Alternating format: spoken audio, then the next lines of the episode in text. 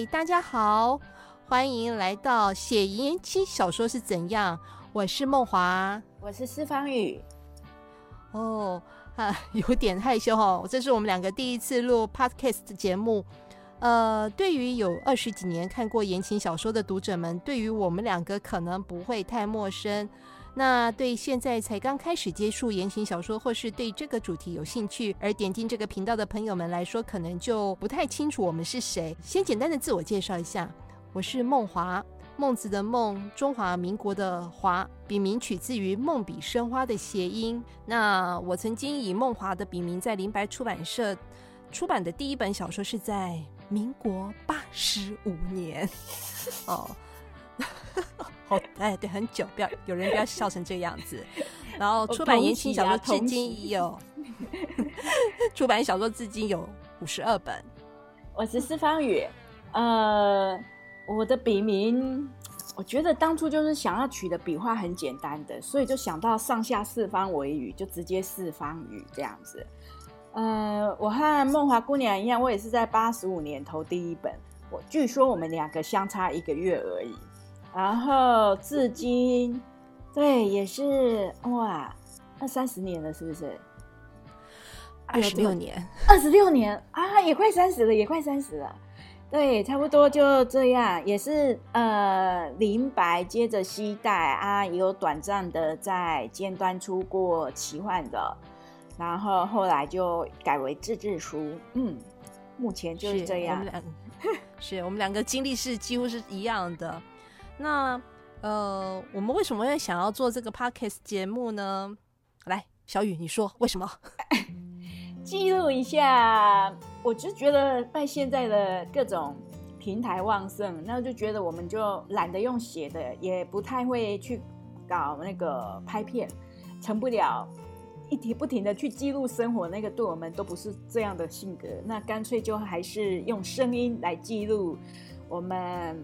都见证过言情的兴衰吧？就和梦华姑娘有一次聊，然后我们就共同的感觉就是，那我们用声音来记录一下我们从事言情创作二十六年，那见证过很多事，也参与过言情的一些活动，所以我们就用声音来表达我们对言情创作这一行很多的事情，是。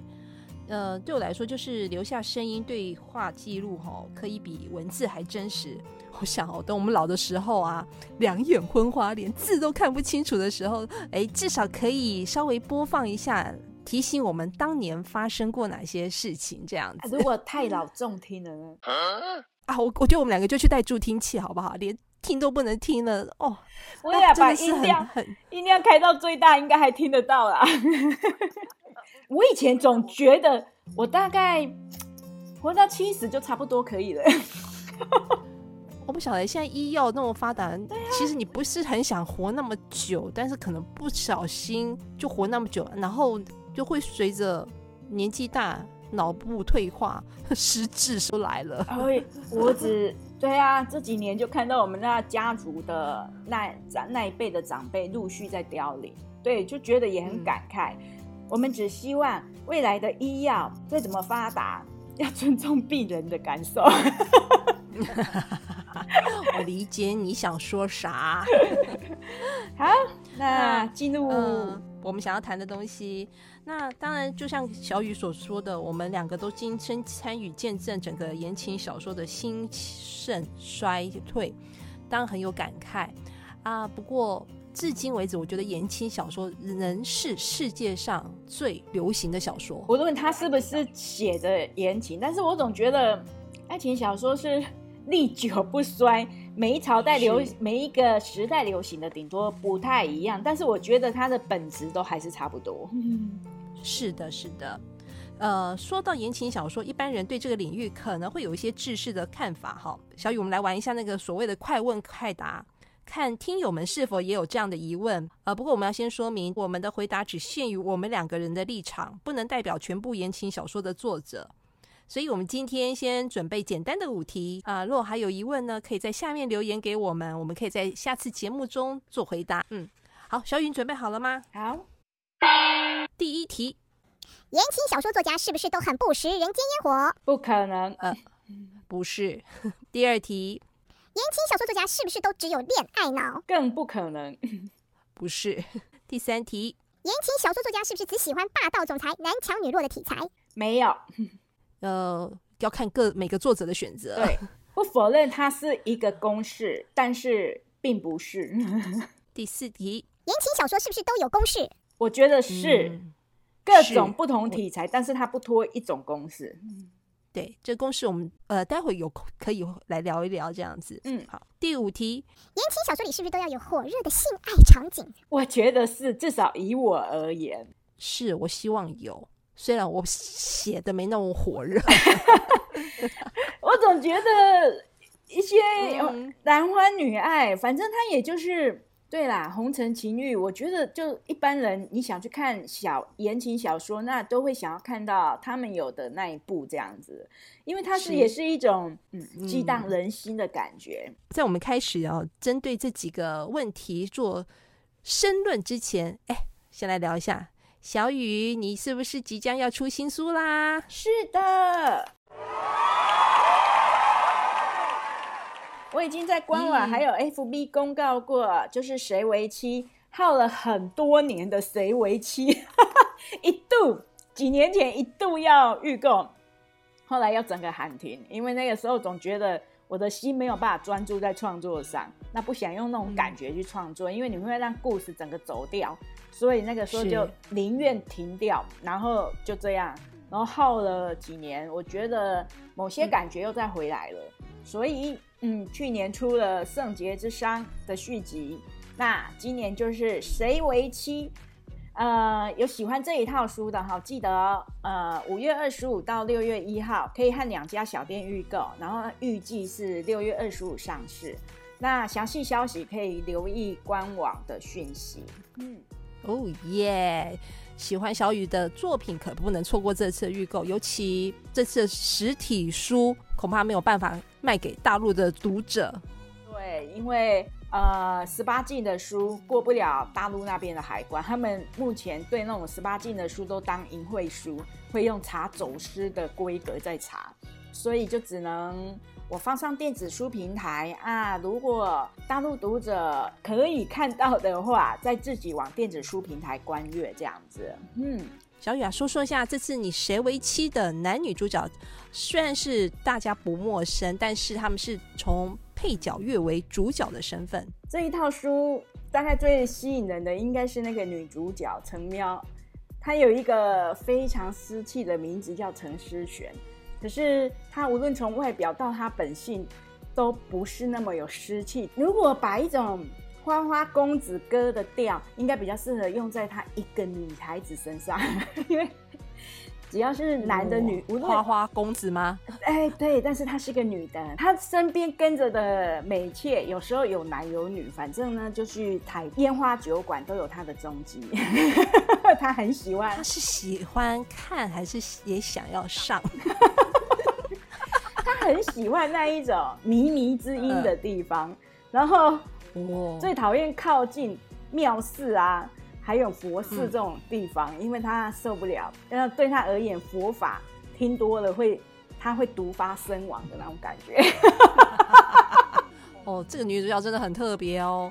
她的性格应该算是，其实有常看我小说应该都知道，我很喜欢有偶尔写一写类似像雷影啊，好像比较中性一点的角色，但是他们的能力很强。这一个女主角更特别，是她本身比较真的是比较花花公子那一种，无论男的女的，她只要是她的菜，她都想撩。她的母族，因为她母亲本身是一个异族的领袖，可是因为她母亲呢，嗯，跟中原男子恋爱了，所以嗯。她只能生一个女儿，还人家一个领袖。哦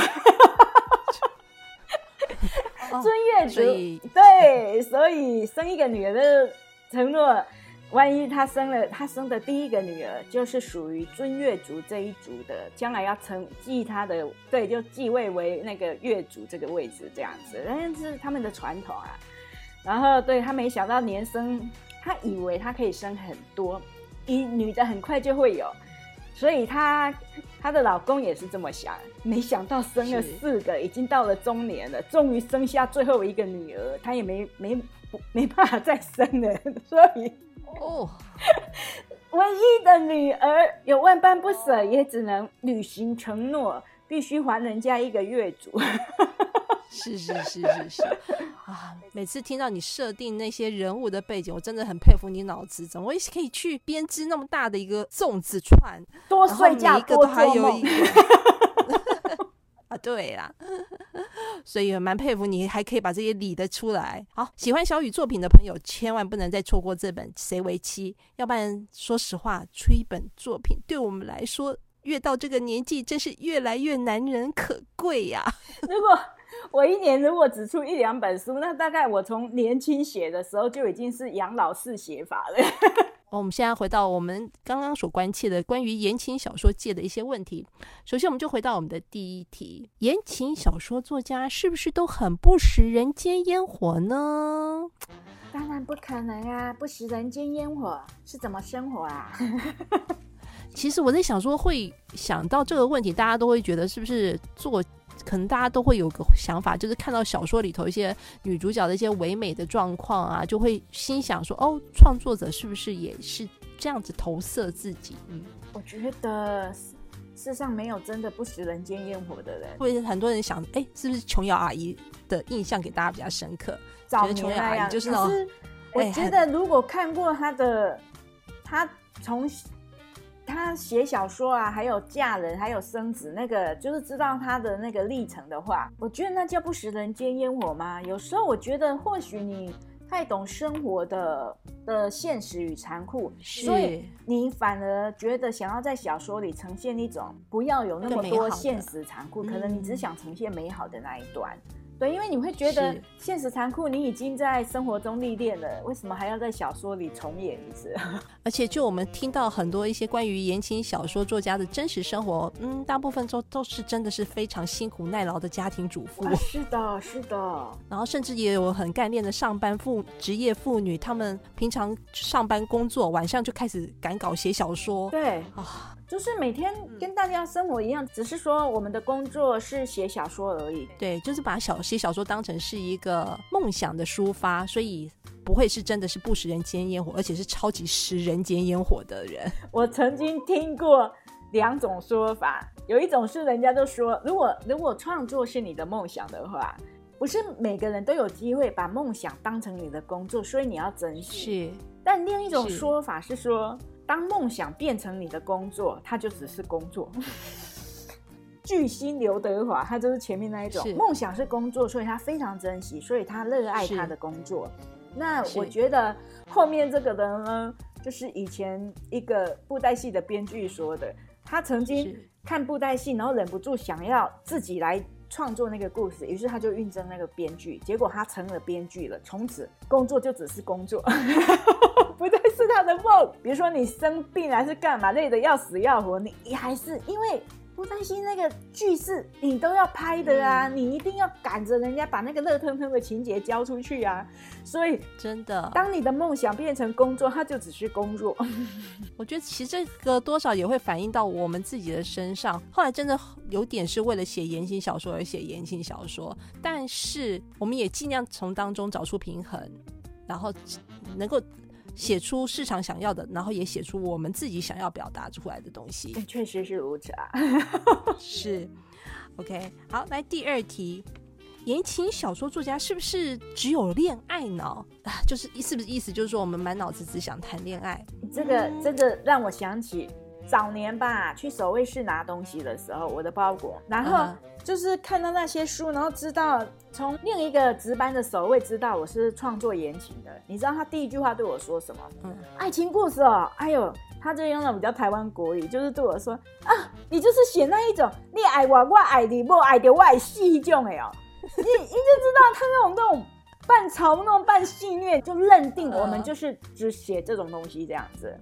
是，我觉得很难真的去跟没有看过这些书的人去聊这件事情，因为很多东西就是你读了才知道。但不否认有很多人就很有一些看一些既定的印象，他们已经存在了。对，也有也是那一种就觉得啊，通俗小说啊，就用那种很不当回事的感觉啦。是，但你说我们是只有恋爱脑，满脑子只想谈爱情，我觉得爱情是一个很重要的一个创作的我动力来，源。真正的恋爱脑不会写言情小说，或许就是太理智与理性，所以是你会去写一些不是现实中会发生的事情，那就是一种幻想力。因为现实中发生了很多事情的话，你根本不会去想把它写进去。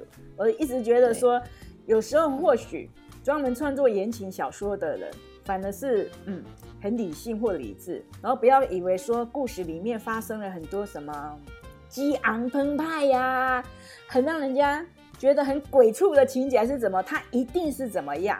我觉得 亲身经历过，对，然后我最常被 不是的对，还甚至被人家以为我热爱 S N，我觉得杀了我吧，我连刮痧的痛我都不想承受，我还玩 S N 呢、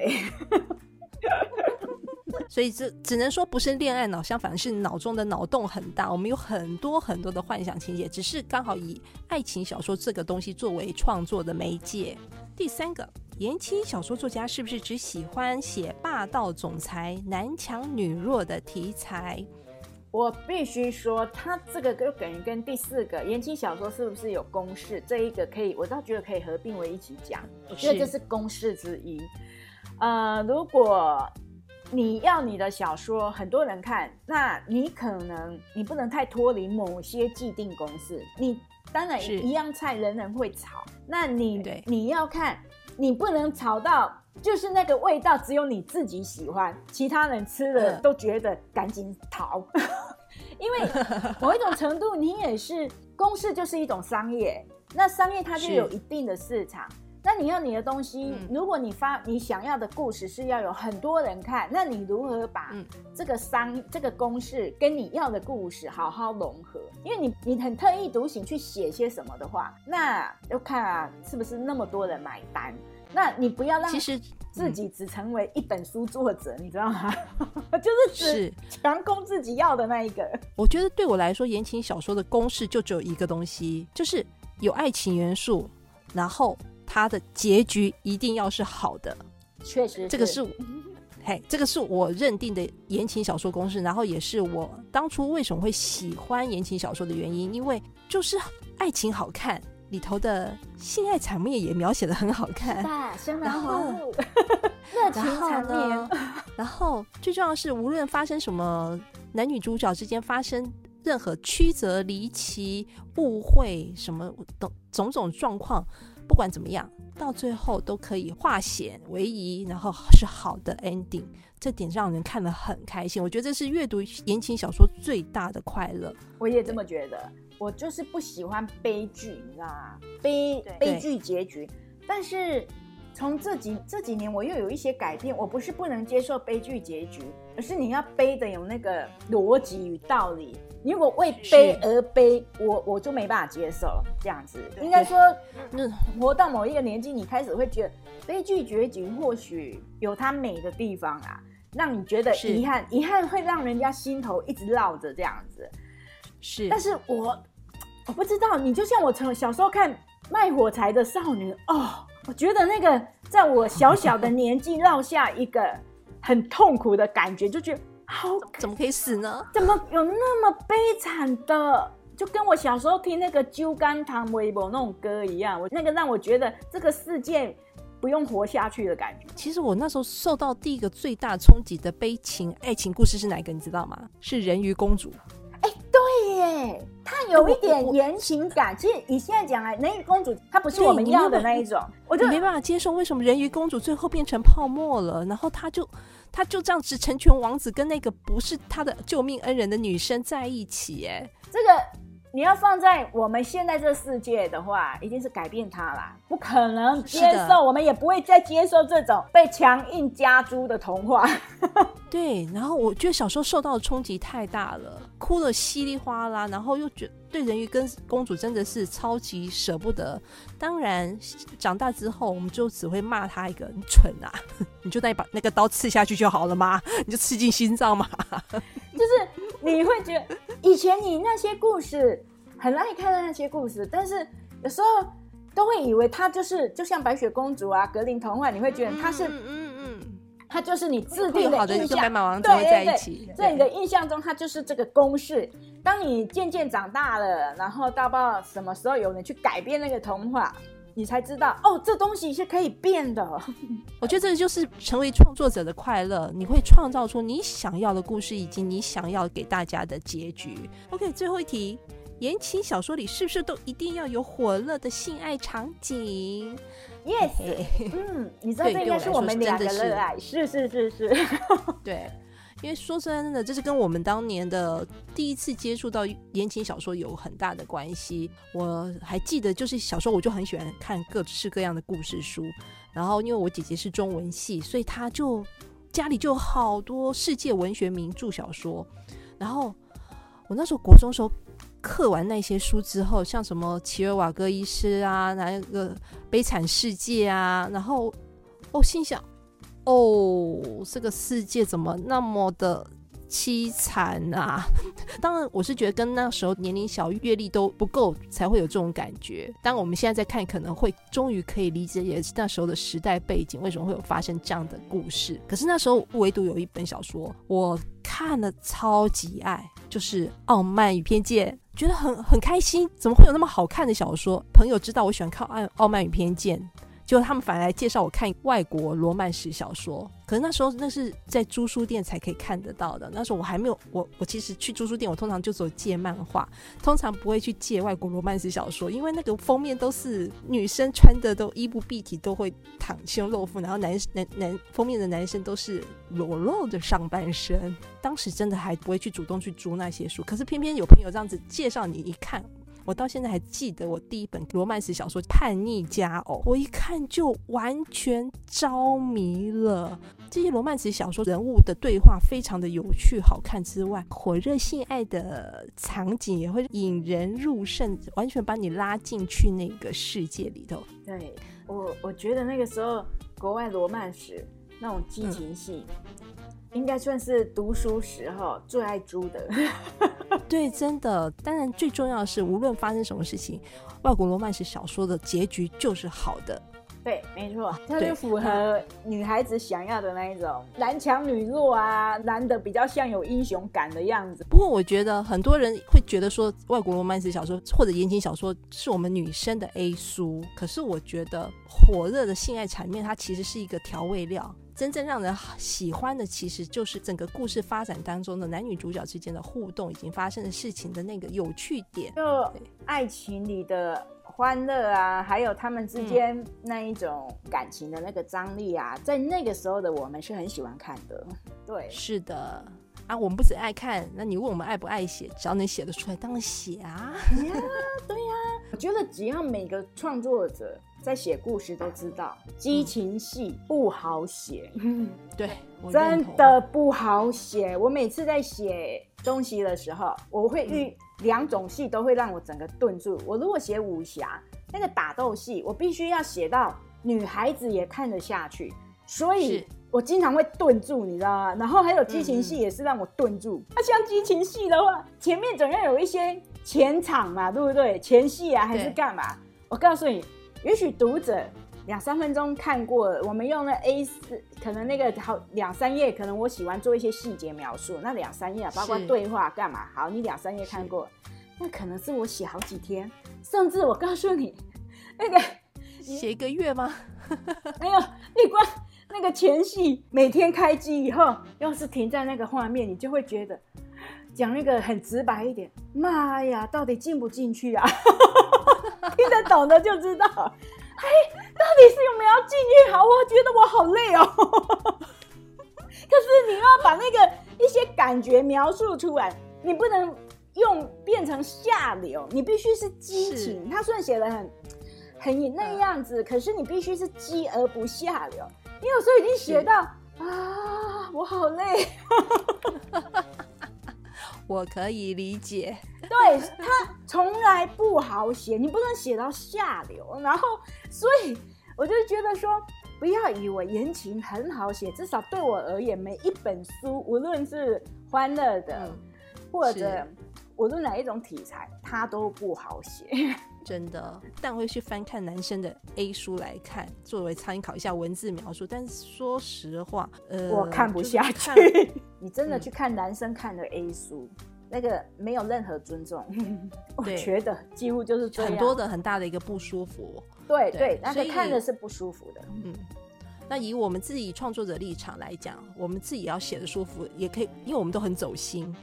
那走心走情，所以不能很这么很单一的把言情小说是视为女性的 A 书，它不止，因为它其实是有勾到我们的心情跟灵魂这一块的。尤其在写小说里，如果写到亲情的戏、亲情、友情嗯之类的戏，有时候我会觉得，如果要这个设定是一个属于比较一定要比较悲伤一点，让你落泪的，有时候真的是很认真的带入那个感觉，然后想那个画面，然后我一定是先自己都能感觉到落泪，你才能把那个情绪渲染进去。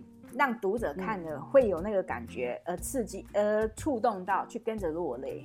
没错，没错。所以这时候真的要说，文字的力量其实是很很惊人的。那说到这边呢，我不晓得各位对我们言情小说有一些既定的意向，有没有有一些别的看法，或者你觉得嗯，就只有听到我们两个的说法，跟你有任何不认同的地方，也欢迎你去思考。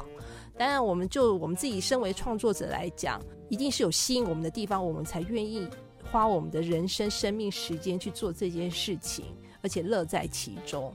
啊、那呃，今天我们也聊的还蛮多了，大概我们先聊到这样，因为也第一次以声音来记录我们的感觉。那是先以这个当一个 ending。那欢迎各位，如果你们听了有关于自己的想法，又或者曾经你也是想要走入言情创作这一行，嗯或者你现在也想走入。那你有什么想法是觉得我们可以提供意见给你的？那就欢迎各位也继续来留言告诉我们。对，对于接下来我们节目的制作方向，将会分享我们的创作心情，或者是我们当年是怎么创走进这一条路。当然，这边有点像是搭乘时光机一样，我们回到了过去。如果你们喜欢的话，请不要错过我们接下来的节目哦。谢谢大家，下次我们在言情小说是怎样跟大家见面，好，拜拜。拜拜。